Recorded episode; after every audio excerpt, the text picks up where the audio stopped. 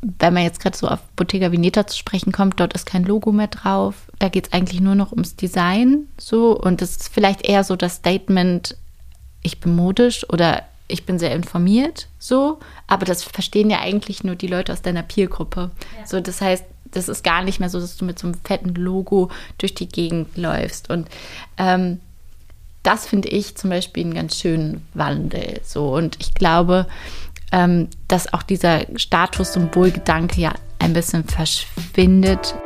Hallo, ihr hört 5 zu 1, den Podcast von Mitvergnügen. Mein Name ist Stephanie Hilscher und ich beschäftige mich hier jeden Monat mit einem neuen Thema. Dazu gibt es dann fünf Episoden. Diesen Monat geht es um nachhaltige Labels. Und endlich geht es in diesem Podcast mal um Handtaschen. Mein absolutes Guilty Pleasure. Ich liebe einfach Handtaschen und ich kann mir auch nicht so richtig erklären, warum ich ab und zu eine neue brauche, obwohl ich sie natürlich überhaupt nicht brauche.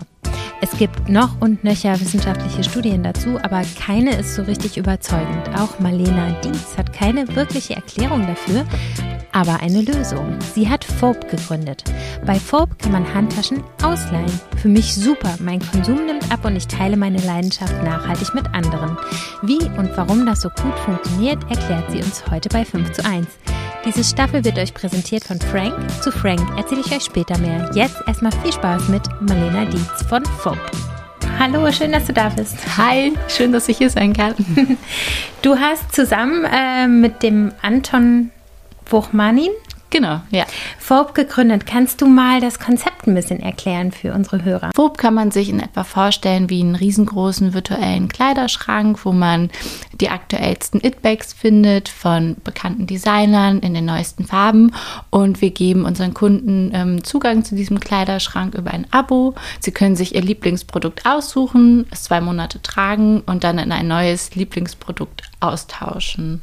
Genau, mit FOB wollen wir eigentlich ähm, ja, den Zugang zu Mode und zu diesen ja, It-Bags ähm, ja, neu gestalten. Wir wollen eine andere Form von Konsum schaffen und ähm, ja, eine viel nachhaltigere Form des Konsums ermöglichen, ohne dabei auf die neuesten Teile verzichten zu müssen. Mhm. Ähm, jetzt gibt es ja schon so Plattformen, wo man auch Handtaschen ausleihen kann. Ähm, mhm. Ich finde es aber, also das habe ich noch nicht gemacht. Bei euch bin ich quasi Kunde. Mhm das spricht mich so mehr an. Warum spricht mich das mehr an? Also was macht ihr anders als andere? Ähm, ja, also wir haben natürlich, kennen wir irgendwie auch ähm, die anderen Plattformen und haben uns das auch ziemlich genau angeguckt.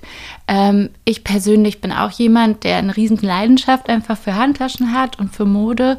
Und was mir immer so ein bisschen gefehlt hat, war, ähm, dass es nicht wirklich die neuesten Taschen gab, dass mhm. es teilweise auch nicht wirklich die aktuellsten Trendfarben gibt, dass wenn dann meine neue Tasche dazwischen ist, auch vieles Altes zu finden ist, wodurch ich immer das Gefühl hatte, dass dort eigentlich nicht so die aktuelle Auswahl abgebildet wird.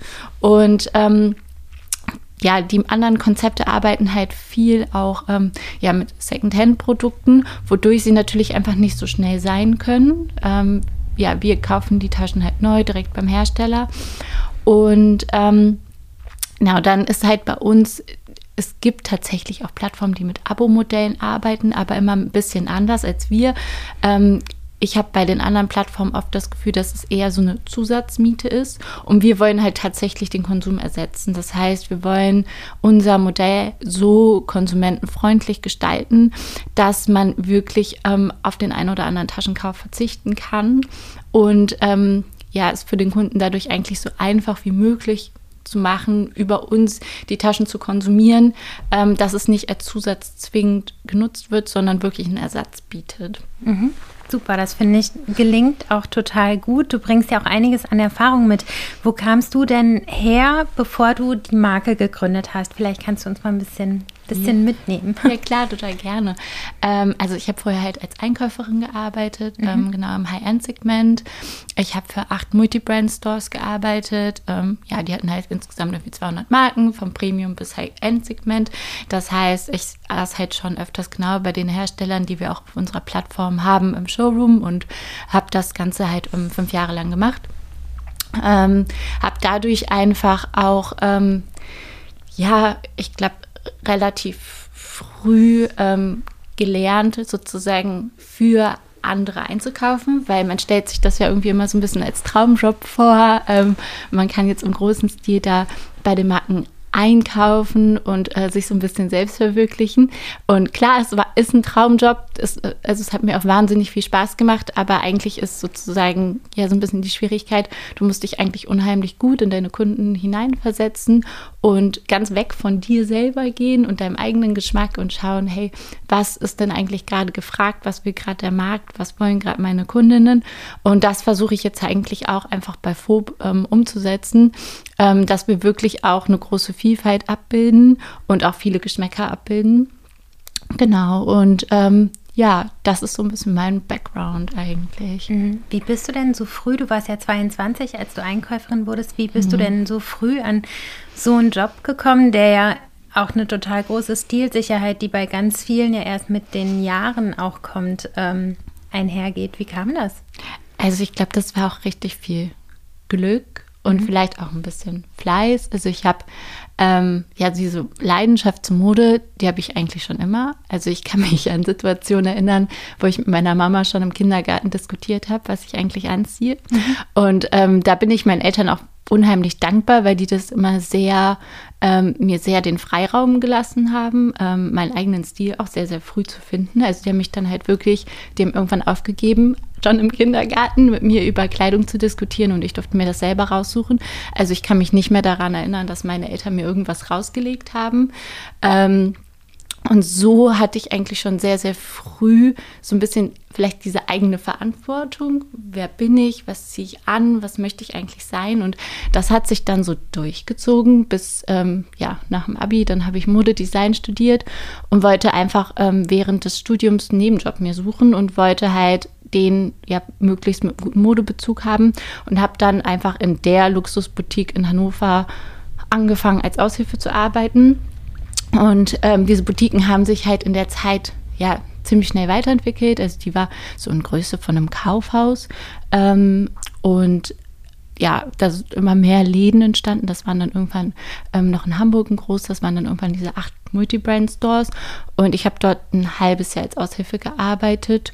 Und dann kam die Geschäftsführung auf mich zu und hat halt gefragt, was sie machen können, damit ich ähm, mein Studium abbreche und zu denen komme. Und wow. ähm, ich habe dann gesagt, ja, ohne Studium geht eigentlich nicht für mich. Ähm, ich könnte mir aber vorstellen, eine Kombination irgendwie aus BWL und dort fest ähm, zu sein. Äh, das haben sie mir dann angeboten, weil ich habe halt mit der Intention Modedesign studiert, weil ich Einkäuferin werden wollte. Das war eigentlich so mein großer Wunsch. Und ich habe halt gedacht, okay, ich studiere und danach noch mal ein paar Jahre, weil es gibt keine gezielte Ausbildung eigentlich, mhm. um Einkäuferin zu werden. Und genau, dann habe ich dort halt BWL studiert und in dem Laden gearbeitet, habe dann direkt zum Start als Festangestellte halt eine Shopleitung bekommen und es war total cool, weil ähm, die Inhaberin hat mir da einfach super viel Vertrauen geschenkt. Das war so ein Ableger von dem Laden in der Region und ich konnte mir den Laden alleine gestalten. Also ich konnte, die hatten ein großes Warenlager und ich konnte gucken, was für Kunden habe ich und durfte komplett entscheiden, welche Ware, welche Marken, was habe ich in dem Laden, welche Deko möchte ich haben. Also ich konnte, hatte da freie Hand und das hat, da habe ich dann tatsächlich nur drei Monate gemacht und dann hat sie mich gefragt, ob ich ähm, mir das vorstellen könnte, im Einkauf mit ihr zu arbeiten. Und sie hatte tatsächlich zu der Zeit, glaube ich, äh, zehn Jahre lang keine Unterstützung mehr im Einkauf. Da ist irgendwie, ja, natürlich so auch was sehr Intimes ist, wenn man äh, zusammen verreist und bei 200 Lieferanten sind das sehr viele Termine und man ist sehr viel mit der anderen Person unterwegs.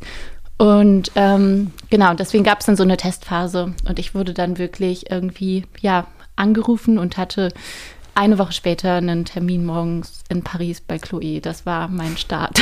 Wow. Und habe die, ja, Inhaberin dann dort halt morgens um acht getroffen in Paris und hatte vorher tatsächlich auch nicht so viel Kontakt zu ihr, weil sie ähm, einfach so eingespannt war in diesem Einkauf und in dem ganzen Hintergrund, dass sie eigentlich für die Mitarbeiter so in den Läden nicht so wirklich präsent war. So. Das heißt, es war wirklich so ein bisschen der Wurf ins kalte Wasser und ähm, hat dann aber wahnsinnig gut funktioniert und wahnsinnig gut harmoniert und ähm, ich habe das wahnsinnig gern gemacht, aber war ähm, mit 21 auch schon, glaube ich, am Anfang, also ich hatte super viel Angst so und habe auch ähm, gedacht, ja, ähm, irgendwie, ich habe mich darauf natürlich auch nicht so richtig vorbereitet gefühlt. Ich glaube, man kann sich darauf auch nicht vorbereiten. Und ich glaube, ich habe mich dann einfach sehr schnell irgendwie so ein bisschen auf mein Bauchgefühl verlassen und auf das, dass die mir das ja zutrauen. Und ähm, das war irgendwie, glaube ich, äh, ganz gut, dass ich dann irgendwie gar nicht mehr so viel im Denken unterwegs war, sondern eher so Machen. Und ähm, ja, habe dann einfach diesen Job sehr, sehr ernst genommen und habe, ähm, ja, ich glaube, so alles so aufgesogen, was ich so auf, saugen konnte. Und äh, ich glaube, das hat mich jetzt auch so am besten eigentlich darauf vorbereitet, äh, was ich jetzt gerade mache. Wollte ich gerade sagen. Ne? Ich meine, das ist ja auch ein Sprung ins kalte Wasser ja. ähm, zu gründen. Du bist ja auch immer noch unter 30, ne? Nee, ich bin schon drüber. Du bist schon drüber. ich bin Ui, schon 31. Aber, schon 31. Ja, aber, aber, als du gegründet hast, warst du dann 30, ne? Die ja, genau. ist noch jung. Und da hast du quasi, ist natürlich toll, dass du schon einmal die Erfahrung gemacht hast, so viel Verantwortung zu bekommen und das dass das Ganze gut ausgeht und irgendwie erfolgreich ist natürlich eine gute Vorbereitung auf das, was du jetzt tust, ne? Ja, auf jeden Fall. Also es war halt schon so, dass natürlich auch in der Zeit beim Einkauf, es kam halt auch einfach immer mehr dazu. Ähm, also auch immer mehr Eigenverantwortung. Ähm, genau, dann auch irgendwie viele Lieferanten habe ich dann komplett alleine gemacht und hatte irgendwann halt auch einfach die Verantwortung fürs Warenlager bei uns damals, ähm, was dem, was ich gerade mache, auch sehr ähnlich kommt. Also es ging auch viel natürlich darum, irgendwie, wenn mal was defekt ist, was mache ich dann, wie reklamiere ich beim Hersteller, einfach diese ganzen Abläufe, auch ähm, ja, wie funktioniert das eigentlich mit diesen Herstellern, weil ähm, das auch einfach ein bisschen spezieller ist als ähm, jetzt andere Brands. Ähm, da gibt es einfach ein bisschen mehr Reglements zu beachten und ähm, das habe ich halt einfach alles sozusagen eingeimpft gehabt, so nach der Zeit, irgendwie kann man schon so sagen.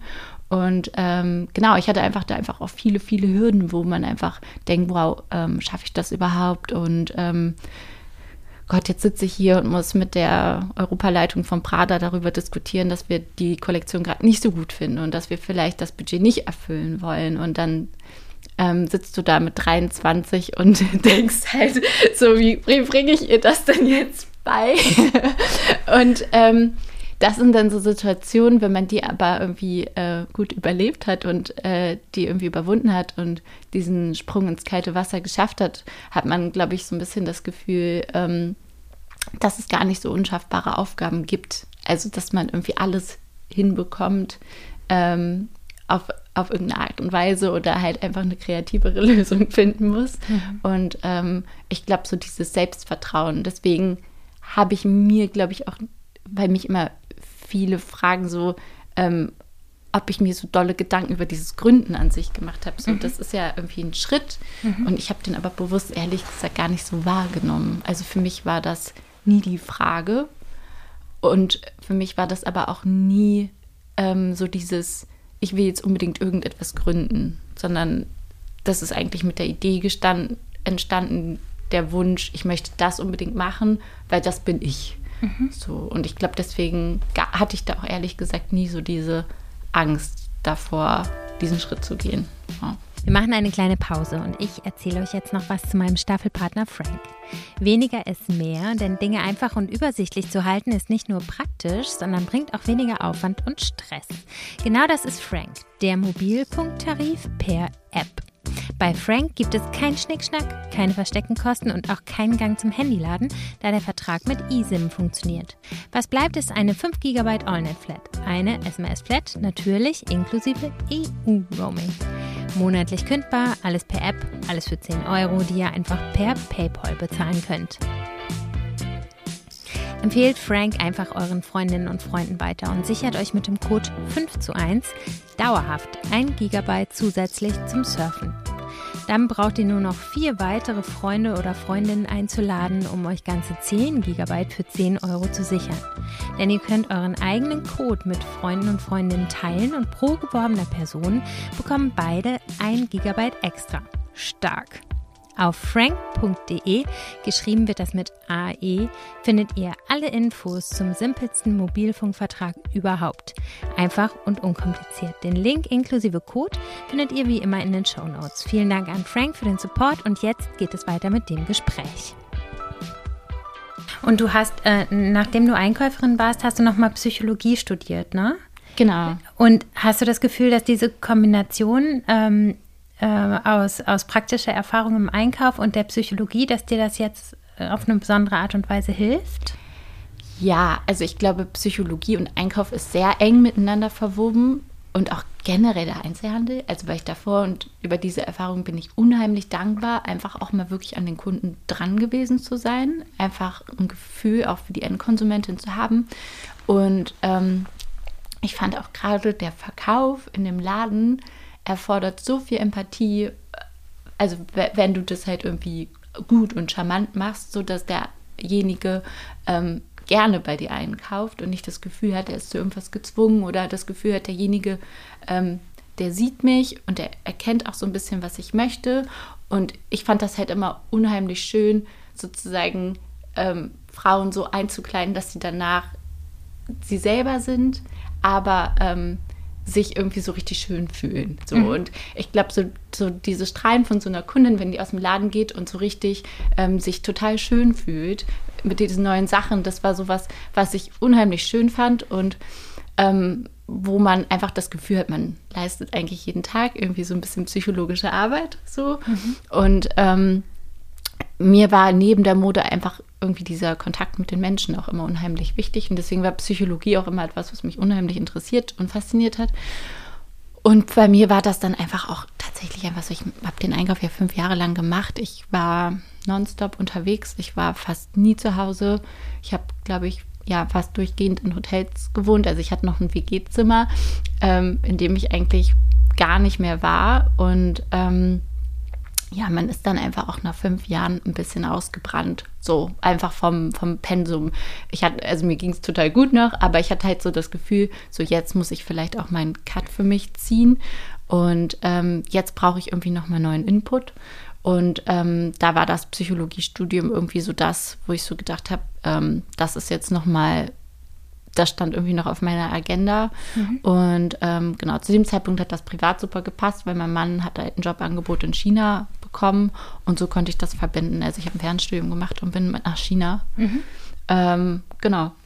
Und das war genau, und in der Zeit ist dann auch die Idee für FOB entstanden. Das heißt eigentlich so die Vorarbeit vor dem Gründen, äh, das habe ich alles aus China heraus gemacht und hatte mhm. dann irgendwie die Termine mit den Investoren über äh, Zeitzonen und äh, das war alles sehr abenteuerlich, aber genau. Wie sah das denn aus? Also du hattest die Idee ähm, und hast gerade die Vorbereitung schon angesprochen. Wie kann man sich das denn vorstellen? Also du hast die Idee, ich möchte gerne Luxushandtaschen zugänglich machen äh, auf eine nachhaltige Art und Weise. Ähm, was sind denn die Schritte, die du gehen musstest, bevor die Seite live gegangen ist wahrscheinlich sehr viele. Ja, genau. Also die Idee, da muss ich ganz ehrlich sein, die kommt halt nicht direkt von mir. So, das ist halt äh, von, von Anton äh, die Idee gewesen. Mhm. Also dem ist das irgendwie gekommen mit einem Gespräch mit einem Freund, der irgendwie eine Freundin hat, die ähm, sich gerade eine Luxushandtasche gekauft hat und dann irgendwie nach wenigen Wochen ähm, das Modell dann irgendwie im ganzen Büro vertreten war und sie dann irgendwie schon wieder eine neue haben wollte. Und die kam irgendwie so auf die das, das Gesprächsthema war einfach, die Taschen natürlich irgendwie schon so ein kleines halbes Vermögen kosten und man sich so einen Kauf sehr gut überlegt und es dann einfach schon sehr ärgerlich ist, wenn man irgendwie nach zwei Monaten irgendwie wieder eine neue Begierde hat und die Tasche eigentlich im Schrank steht. Und ähm, genau, der Freund von mir, der ist halt, ähm, kommt eher so aus dem wirtschaftlichen Hintergrund und der hat halt hier in Berlin auch viel in der Startup-Szene schon gearbeitet. Und für ihn war das ziemlich klar, dass er was gründen möchte. Und ähm, die sind halt in so einem Gespräch auf diese Idee in Ansätzen gekommen. Und das ist ein ganz, Anton ist ein ganz alter Schulfreund von mir. Also wir kennen uns seitdem wir 14 sind, also mhm. ähm, viele, viele Jahre. Ähm, die Wege haben sich dann irgendwann so im Studium halt getrennt. Er ist nach Wien gegangen, in die WU und kam dann halt über Umwege wieder zurück nach Berlin. Und ähm, genau, er wusste natürlich irgendwie auch so ähm, immer, wo sich mein Lebensweg gerade so lang schlängelt und wusste, dass im Bereich Luxus ähm, ich halt viele Jahre auch unterwegs war und ähm, dann war ich eigentlich sozusagen sein erster Anlaufpunkt.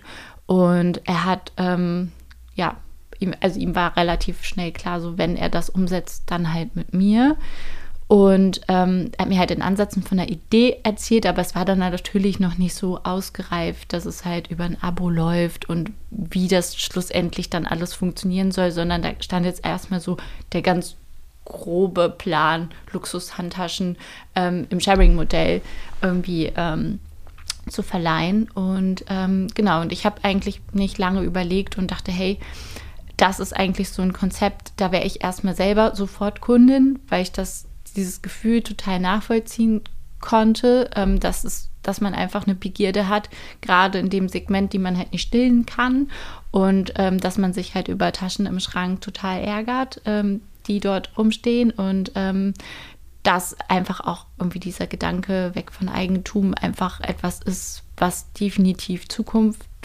hat. Und ähm, genau, dann haben wir eigentlich angefangen, dieses Konzept genauer zu erarbeiten und die Idee wirklich mal aufs Papier zu bringen. Dann braucht man einen Businessplan. Wir hatten halt schon relativ schnell die ersten Business Angels, die uns ziemlich tatkräftig unterstützt haben wie baut man so einen Pitch auf? Wie pitcht man? Ähm, natürlich auch irgendwie mit einem Netzwerk schon an Leuten, vor denen wir pitchen konnten.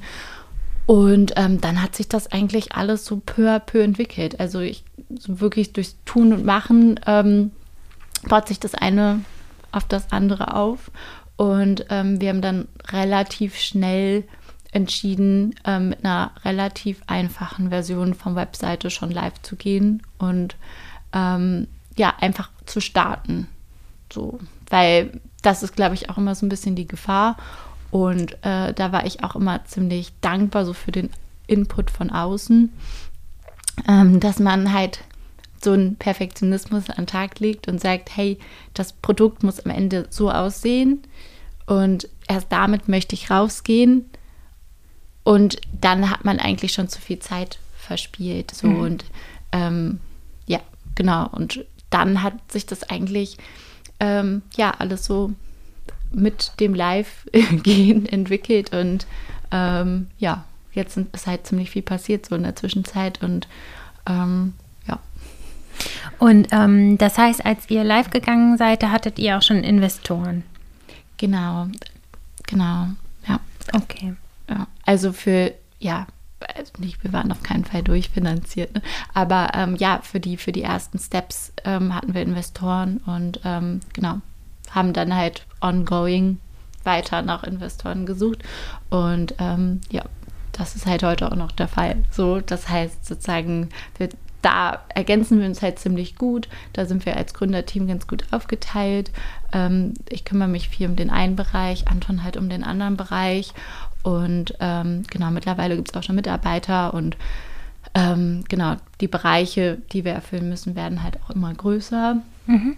So, ähm, aber ja, dadurch konnten wir jetzt irgendwie ganz gut wachsen und ähm, natürlich kam bei uns, also wir sind wirklich live gegangen und eine Woche später war der erste Lock Lockdown. Also mhm. ähm, das Corona war jetzt erstmal haben wir gedacht, oh mein Gott, mhm. das ist ja ein bisschen so wie als wenn man irgendwie Badehosen im Winter an den anbringen will. So.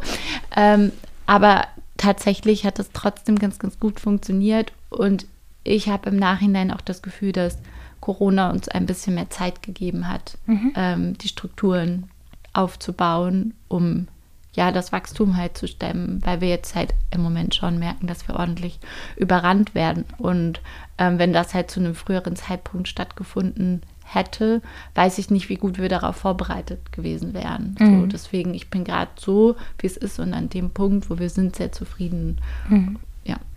Und ähm, so aus Business-Sicht, warum habt ihr euch dazu entschieden, mit Investoren zu arbeiten? Ist das im Grunde ein Business, was nur so geht, weil es halt auch im Luxussegment, weil sonst wäre es wahrscheinlich einfach zu teuer, ne? das alles ja. aus Eigenkapital ja.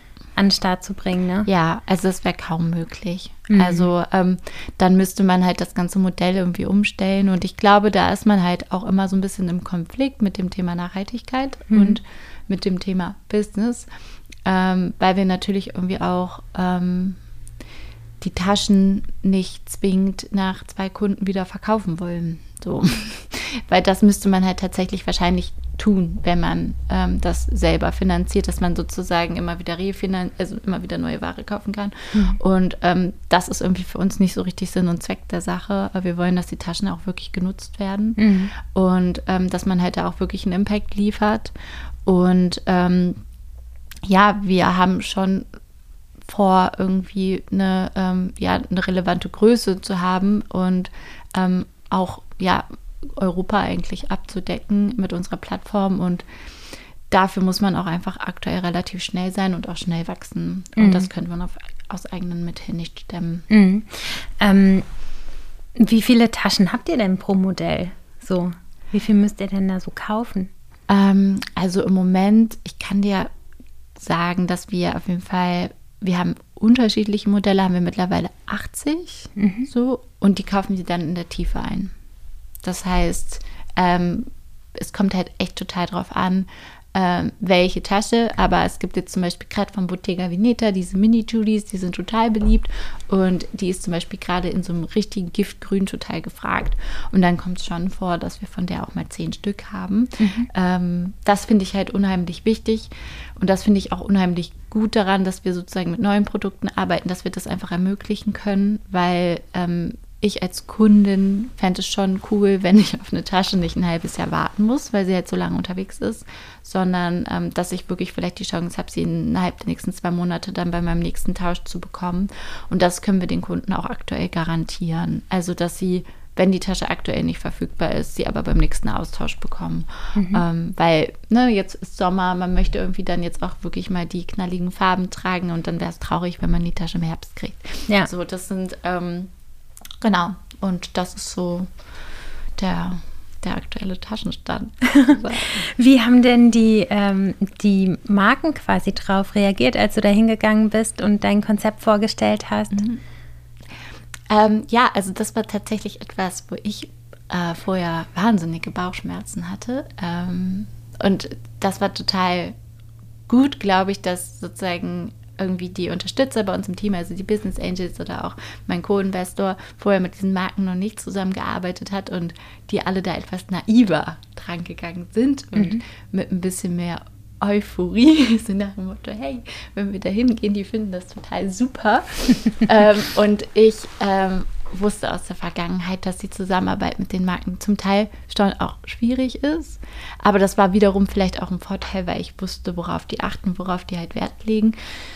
Und ähm, Genau, wir sind halt tatsächlich jetzt ähm, eher dann wirklich an die Gruppen getreten, also an die Kering-Gruppe, um ähm, denen das Konzept erstmal vorzustellen, weil die Marken sind zwar alle unabhängig, aber ähm, schlussendlich ähm, muss eigentlich die Gruppe äh, hinter diesen Konzepten stehen und das gut finden. Und ähm, ja, das wurde sehr positiv aufgenommen. Also die sehen halt da drin auch einen riesigen Mehrwert, ähm, weil natürlich ja, unsere Kunden, ähm, die wählen ganz anders aus als im Einzelhandel. Und das ist halt auch für Marken unheimlich spannend und ähm, das auch zu sehen. Und dadurch stehen wir gar nicht zwingend so in Konkurrenz zum äh, normalen Einzelhandel, weil man, wenn man eine Tasche kauft, in dem Preissegment dann doch eher darauf achtet, ja, ähm, welche Farbe oder welches Modell passt jetzt eigentlich zum größten Teil von meinem Kleiderschrank, welche Farbe kann ich in zwei, drei Jahren noch sehen. Ähm, und ähm, bei uns trifft man halt die Entscheidung eher für den jetzigen Zeitpunkt. Und was möchte ich denn jetzt vielleicht mehr tragen? Oder was ist denn vielleicht sogar eine Tasche, die ich mir gar nicht kaufen würde, aber die ich sehr, sehr cool finde und wo ich halt weiß, okay, jetzt vielleicht so eine Bottega-Tasche mit einer 2-Kilo-Kette dran, die ähm, ist jetzt nicht wirklich ähm, super alltagstauglich. Aber ähm, ja, die nächsten zwei Monate habe ich vielleicht Urlaub und gehe öfters abends essen. Also nehme ich die halt mal. Mhm. Und ähm, die Frau oder die Kunden bei uns, die ähm, ja, entscheiden sich eigentlich viel, viel mutiger. Mhm. Und ähm, tatsächlich ergibt sich dann vielleicht sogar auch mal daraus, dass sie ähm, drei, vier Taschen getestet haben und sagen, hey, die Tasche kann ich mir aus meinem Kleiderschrank eigentlich nicht mehr wegdenken und die möchte ich mir kaufen. Aber dann ist halt dieser Kauf auch wiederum, finde ich, ähm, sehr viel bewusster getroffen und es ist einfach keine Ressource, die im Schrank liegt, sondern es ist eine Tasche, die dann auch wirklich genutzt wird. Und das ist auf jeden Fall auch im Interesse der Hersteller. Ähm, genau. Also sehen die das quasi eher als Erweiterung, um noch andere mhm. Kunden auch anzusprechen, weil ich meine, mhm. es kann sich ja auch nicht jeder ständig so eine Luxushandtasche leisten, ne? Deswegen ähm, quasi verkaufen sie an euch und mhm. ihr vermietet sie weiter. Das heißt, sie haben quasi noch einen, einen anderen Absatzmarkt oder. Ja, und die haben einfach auch ähm, nochmal eine Chance in Richtung Nachhaltigkeit ähm, eine andere Möglichkeit zu bieten. Mhm. Weil ähm, das ist halt ja für die Marken jetzt auch nicht so super easy. Ähm, also gerade jetzt die ganzen Marken von der Kering-Gruppe, die forschen sehr viel an neuen Materialien, die forschen auch sehr viel an recycelbaren Materialien. Aber ähm, wir haben tatsächlich auch die Vision mit denen zusammen, ähm, dass wir die Taschen sozusagen nachdem sie bei uns zirkuliert sind, wieder den Marken zurückgeben, um sie recyceln zu können. Mhm. Das ist sozusagen eigentlich das, das Ziel in weiter Ferne von uns. Es gibt jetzt zum Beispiel bei Prada schon die Möglichkeit, die haben diese Renylon Collection, das heißt, ähm, aktuell recyceln sie ähm, ja, aus Fischernetzen das Nylon und machen daraus Produkte. Das heißt, die haben einfach diese Möglichkeiten in den Produktionen, die Stoffe wieder aufzuspalten und neu zu verwenden. Ähm, das heißt, dort sind wir schon in Gesprächen, dass das mit dieser Nylon-Kollektion zum Beispiel über uns schon aktuell möglich ist, dass wir die dann danach einem Jahr circa mhm. wieder zurückgeben oder auch zwei Jahren. Das kommt ein bisschen auf den Hersteller an, ähm, in welchem Zustand die das dann auch gut weiterverarbeiten können. Und diese Option bieten wir den anderen Marken natürlich auch. Da müssen dann halt irgendwie diese ganzen Prozesse, die dahinter stehen, noch hinterherkommen. So. Mhm. Und das wird wahrscheinlich auch noch nicht bei allen Produkten möglich sein. Aber es ist auf jeden Fall eine Möglichkeit, diesen Loop sozusagen zu schließen. Und ähm, ich, ja, ich bin halt deswegen, also viele haben halt auch mal so ein bisschen so dieses Konkurrenzverhalten zu diesen Marken angesprochen, aber ich, ich bin, ja, ich liebe diese Marken. Also ich glaube, das ist halt so ein bisschen so dieses, ich habe da ein unheimliches Fable für und ähm, möchte eigentlich eher sozusagen eine Möglichkeit schaffen, dass die zukunftsfähig sind. Und ähm, ja, irgendwie das, das ist, glaube ich, so ein bisschen so der Antrieb bei uns. Und ähm, weswegen das eigentlich eher so ein positiver Zugang auf die Marken ist. Mhm. Warum geht eigentlich von Handtaschen so eine krasse Faszination aus? Die, mit der Frage bin ich auch tatsächlich überfragt. Also, ähm, ja, ich glaube schon, so ein bisschen der Ursprung liegt schon da drin, dass es schon irgendwie so ein bisschen wie so ein, äh, ja, so ein Statussymbol ursprünglich einfach ist. Also, wenn ich jetzt so an Chanel-Handtaschen oder Hermes denke, also das sind jetzt ja zum Beispiel zwei Marken, die bei uns gerade nicht vertreten sind und ähm, wo ich auch das Gefühl habe, dass also die Hersteller arbeiten auch noch ein bisschen anders. Das heißt, ähm, die sind ja sehr, sehr viel langlebiger noch. Das, bei so einer klassischen Chanel-Handtasche weiß man, wenn man die jetzt besitzt, die kann man wahrscheinlich noch seinen Urenkeln vermieten. Mhm. Und ähm, Vermieten ist gut. Nee, vermieten, äh, ja, weitergeben. Jetzt bin ich so im Mietthema Ja, drin. aber es wäre lustig. Kann man noch Willst so du diese Tasche? vererben, sozusagen. vererben. Ähm, genau, und äh, die beiden Hersteller arbeiten einfach auch noch total mit Verknappung, ne? dass man halt die Taschen nicht kriegt. Und die Hersteller, die wir jetzt zum Beispiel auf der Seite haben, arbeiten eher mit ähm, einer größeren Vielfalt und dadurch mhm. auch einer Schnelllebigkeit. Ähm, aber warum die Tasche jetzt so eine Begierde auslöst, ich glaube, das ist echt einfach mit einem Statussymbol zu verknüpfen. Wobei ich halt das so ein bisschen, ja, mittlerweile, also für mich persönlich, ich empfinde das halt nicht mehr so. Für mich ist es eigentlich eher, ähm, ja, wenn man jetzt gerade so auf Bottega Veneta zu sprechen kommt, dort ist kein Logo mehr drauf. Da geht es eigentlich nur noch ums Design so und das ist vielleicht eher so das Statement, ich bin modisch oder ich bin sehr informiert so, aber das verstehen ja eigentlich nur die Leute aus deiner Peergruppe. Ja. So, das heißt, das ist gar nicht mehr so, dass du mit so einem fetten Logo durch die Gegend läufst und ähm, das finde ich zum Beispiel einen ganz schönen Wandel so und ich glaube, ähm, dass auch dieser Status-Symbol-Gedanke ja ein bisschen verschwindet, weil man, ähm, weil sonst wäre einfach dieser, dieses ja, ich möchte das besitzen oder das soll mein Eigentum sein, noch sehr im Vordergrund. Und das verschwindet, finde ich, immer mehr. Also für mich wäre es erstrebenswerter, sozusagen diese Vielfalt zu haben und ich kann mich wirklich ausleben mit diesen Farben, anstatt dass ich dieses Ding wirklich besitze. Und das merke ich eigentlich bei immer mehr Leuten so in meiner Generation. Und ähm, dann ist es vielleicht eher Status, die Vielfalt zu haben. So. Ja, oder auch informiert zu sein oder, ja. oder der Status kann auch einfach sein, äh, auf sich und auf seine Umwelt zu achten und ja. dafür Modelle zu finden. Ne? Ja, genau. Also, ja, ja aber ich finde es trotzdem, trotzdem will man ja die Handtaschen haben, ob sie jetzt mhm. geliehen sind oder gekauft. Ne? Ich finde es ein total interessantes Thema, weil ich habe auch schon so viele Theorien darüber gelesen, die mich alle überhaupt nicht überzeugen, aber ich selber habe das auch. Ich habe auch relativ, naja, also ich habe auch schon einige Handtaschen im Schrank und ich habe immer eine, auf die ich sozusagen hinziele und ich habe aber auch euer Abo und ich finde es einfach total schön. Aber so eine richtige Erklärung, warum es gerade die Handtasche ist, die finde ich überhaupt nicht. Ja, ich auch nicht. Und bei mir mhm. ist es mhm. tatsächlich, muss ich auch sagen, so mit dem Einkauf erst entstanden. Also ich war auch vorher so sehr, ähm, ich fand alles an Mode toll. Also ich habe, mhm. glaube ich, sehr, sehr früh immer schon sehr auf Qualität geachtet, also auf gute Materialien, so, das, das kam einfach irgendwie so mit der Zeit, dass ich dann tatsächlich, als ich Studentin war und einfach nicht so wahnsinnig viel Geld hatte, eher in Secondhand-Läden gegangen bin, weil ich da auch wirklich Wolle gefunden habe und ähm, dann einfach vielleicht nicht das Geld hatte, 200 Euro für einen Wollpulli irgendwie auszugeben und bin dann eher darauf so, so zugegangen und habe mir einfach immer so ein bisschen so diese Möglichkeiten durch ja, Secondhand-Ware oder auch mal irgendwie so Tauschpartys mit Freundinnen geschaffen, um einfach an die Sachen zu kommen, die ich eigentlich gerade aktuell haben möchte. Und ähm, habe halt Lederhandtaschen getragen, also gar nicht so ähm, dieses wahnsinnige, dieser Markenfokus.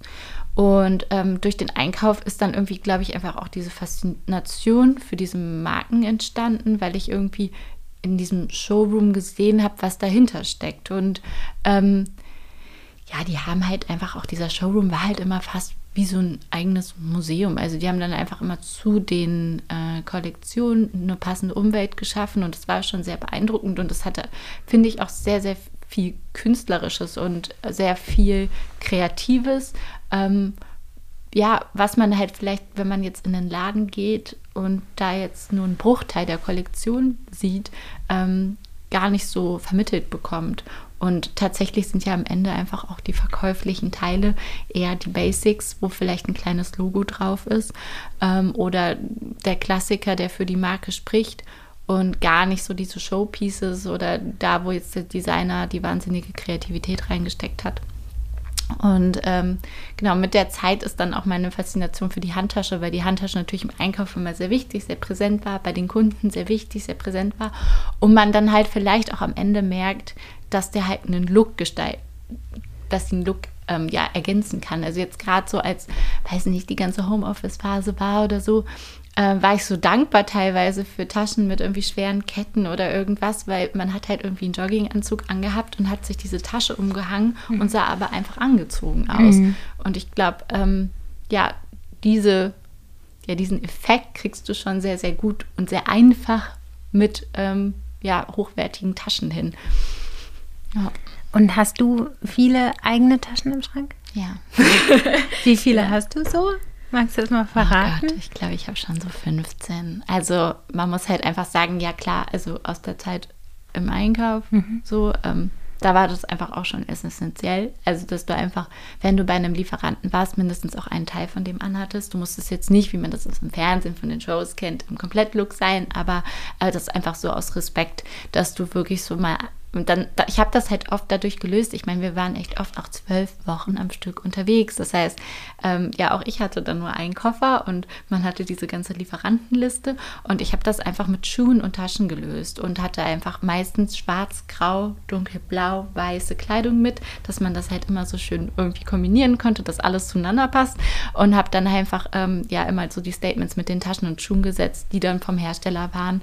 Und ich glaube, deswegen ist dann vielleicht auch bei mir dieser Fokus entstanden. So, ähm, genau. Mhm. Ja, und aber tatsächlich muss ich sagen, dass die meisten Taschen von mir einfach auch schwarz sind. Und ich glaube, deswegen war das dann auch so dieser Aha-Moment, ähm, weil ich dann tatsächlich schon eher so bin, wenn ich halt so viel Geld ausgebe, dann denke ich da schon drüber nach, wie lange finde ich die gut. Und ähm, ja, weil ich habe so dunkelgrün war, glaube ich, das höchste der Gefühle mhm. ähm, an Farbe, was ich so was ich so persönlich gekauft habe. Kann ich voll verstehen. Also mhm. ich würde mir auch keine giftgrüne Tasche für mehrere tausend Euro kaufen. Ja. Also so. Deswegen äh, vielen Dank für dein tolles Konzept. äh, und dass man die dann trotzdem tragen kann, ist total gut. Wir sind leider schon am Ende. Mhm. Äh, zum Schluss, wir sind ja bei 5 zu 1. Sag mir doch mal deine fünf All-Time-Favorite-Handtaschen. Ähm, also die Handtasche, die ich sehr, sehr liebe, ist ähm, die Cabas Shopper von Celine. Das ist, ähm, ja, Celine ist eh so eine Marke, die ich persönlich sehr favorisiere, weil einfach da die, der Fokus total auf der Qualität liegt ähm, und die sehr clean sind und in diese Tasche einfach alles reinpasst. Ähm, dann ähm, die Chanel Boy, die ähm, ist so der absolute Klassiker, finde ich, aber ist halt noch ein bisschen mit der schweren Kette so ein bisschen, ja nicht so super classy, also hat so einen leichten, äh, ja moderneren Touch, finde ich noch. Und ähm, dann aktuell ist es einfach Bottega Veneta. Da finde ich einfach die Judy in der Small-Größe total super, auch für mhm. den Alltag. Und ähm, gibt es denn noch? Ja, Prada ist halt immer noch sowas, was ich, äh, das ist so, gerade was Ready to Wear betrifft, ist das so mein absoluter Favorit eigentlich immer. Und von Prada finde ich gerade, ist halt sehr angesagt, die Raffia. Ähm, das ist so eine Korbgeflechtstasche. Die finde ich einfach ultra cool, gerade für den Sommer. Und ähm, noch ein Favorite ist einfach, ja, von Celine noch die Box. Das ist so, finde ich, so der Klassiker. Den habe ich mir auch in dunkelgrün einmal gekauft. Und äh, die liebe ich auch immer noch, nach sehr vielen Jahren. Ähm, ja, das waren, glaube ich, so meine Classics. Oder habe ich einen vergessen? Ich habe vier, fünf gesagt. Du hast fünf gesagt. Okay. Es gibt natürlich noch ganz viele mehr. Ja, es gibt unheimlich viel mehr. Also ähm, ja, aber ich habe jetzt einfach auch ein bisschen so an die Modelle gedacht, wo ich ja, die ich vielleicht auf längere Zeit noch als meine, als meine Top 5 bezeichnen würde. Ja. Okay, super. Äh, Marlena, vielen, vielen Dank für das Gespräch. Ähm, ich könnte über Handtaschen echt noch einen eigenen Podcast machen, glaube ich. Dann kommst du auf jeden Fall wieder, wenn es soweit ist. gerne. ähm, und genau, auf äh, Fope äh, könnt ihr euch mal umschauen. Es gibt wirklich ganz tolle Taschen. Ich hatte die Jodie auch schon und habe gerade die Celine ähm, Beltbag, glaube ich. Ne? Ja, genau. Die ja. Beltbag habe ich gerade und bin gespannt. Äh, ich habe nämlich vergessen, was ich mir als dritte ausgesucht habe, die dann in einem Monat oder so kommt. Ähm, genau, ich kann es total empfehlen. Ich packe euch das alles nochmal in die Show Notes und ähm, genau, wie die verschiedenen Modelle funktionieren, ist auf der Seite auch total gut beschrieben. Vielen Dank, Marlena. Vielen Dank dir. Ich fasse zusammen, ich muss definitiv noch einen Handtaschen-Podcast starten. Nächste Woche geht es erstmal weiter mit den nachhaltigen Brands und dann ist Dr. Kati Ernst von Uja zu Gast. Uja produziert Periodenunterwäsche. Bis dann!